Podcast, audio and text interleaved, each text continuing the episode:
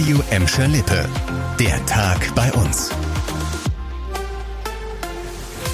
Mit Annika Böhnig, hallo zusammen falsche Polizisten, Schockanrufe oder der Enkeltrick. In Gelsenkirchen häufen sich im Moment wieder solche Betrugsfälle, aber nicht immer haben die Täter auch Erfolg. Das zeigt ein aktueller Fall aus Buhr. Da hat eine aufmerksame Gelsenkirchnerin verhindert, dass eine 88-jährige Opfer von Trickbetrügern geworden ist.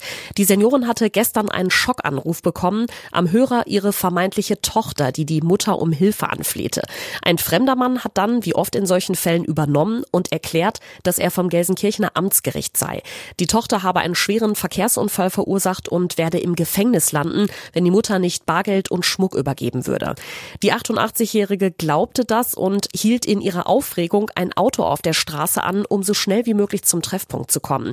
Zum Glück geriet sie dann eine 59-jährige Fahrerin, die sofort misstrauisch wurde und die Polizei rief, als die Seniorin ihr die Geschichte erzählte. Und natürlich stellte sich heraus, dass die Tochter keinen Unfall verursacht hatte. Ist in diesem Fall also nochmal gut gegangen gegangen. Zwei andere Gelsenkirchener sind in dieser Woche auf falsche Bankmitarbeiter reingefallen. In beiden Fällen waren die Betrüger erfolgreich. Also man kann nicht oft genug vor diesen Maschen warnen. Bei der Bottropper Müllabfuhr ist heute das Wasserstoffzeitalter eingeläutet worden. Die Best hat den ersten Elektromüllwagen mit Wasserstoffantrieb vorgestellt, der ab morgen unterwegs ist und euren Abfall einsammelt, zumindest wenn ihr auf Bottropper Hauptstraßen wohnt. In die kleineren Straßen, so in Wohngebieten, kommt der große Wagen nämlich nicht rein. Ansonsten gibt's aber viele Pluspunkte, sagt die Best. Durch den umweltfreundlichen Wasserstoffantrieb können 42 Tonnen CO2 im Jahr eingespart werden und der Elektrowagen ist besonders leise.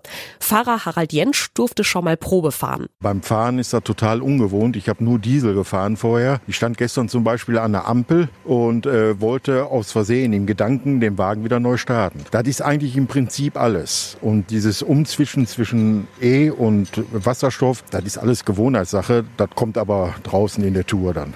Und die umweltfreundliche Flotte bei der Best wird noch größer. Im nächsten Jahr will der Bottropper Entsorger direkt einen zweiten Müllwagen mit Wasserstoffantrieb kaufen. In Gelsenkirchen ist ein ähnliches Fahrzeug schon seit dem Frühjahr unterwegs. Der Gladbecker Entsorger ZBG hat noch keine Pläne in diese Richtung. Wenn ihr bei dem schönen Wetter heute Nachmittag im Gelsenkirchener Stadtgarten unterwegs wart, dann habt ihr vielleicht einen größeren Menschenauflauf gesehen. So gegen 15 Uhr lief da eine Demo. Gut 50 Mitarbeiter des Medizinlabors Eurofins sind von ihrem Arbeitsplatz an der Rothauser Straße zum Plaza Hotel am Stadtgarten gezogen und haben da eine Belegschaftsversammlung abgehalten. Den Hintergrund hat uns ein Sprecher der zuständigen Gewerkschaft IGBCE erklärt. Die Eurofins-Mitarbeiter wollen für mehr Gehalt und einen Tarifvertrag protestieren.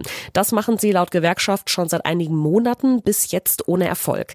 Die IGBCE hat uns erzählt, dass Eurofins in der Corona-Krise mehrere Testlabore betrieben und viele neue Mitarbeiter eingestellt hatte. Die Gewinne müssten jetzt auch weitergegeben werden, sagt die Gewerkschaft. Im Moment arbeiten bei Eurofins am Rande der Gelsenkirchener Innenstadt rund 200 Menschen, die weiter für mehr Geld kämpfen wollen. Das war der Tag bei uns im Radio und als Podcast. Aktuelle Nachrichten aus Gladbeck, Bottrop und Gelsenkirchen findet ihr jederzeit auf radio und in unserer App.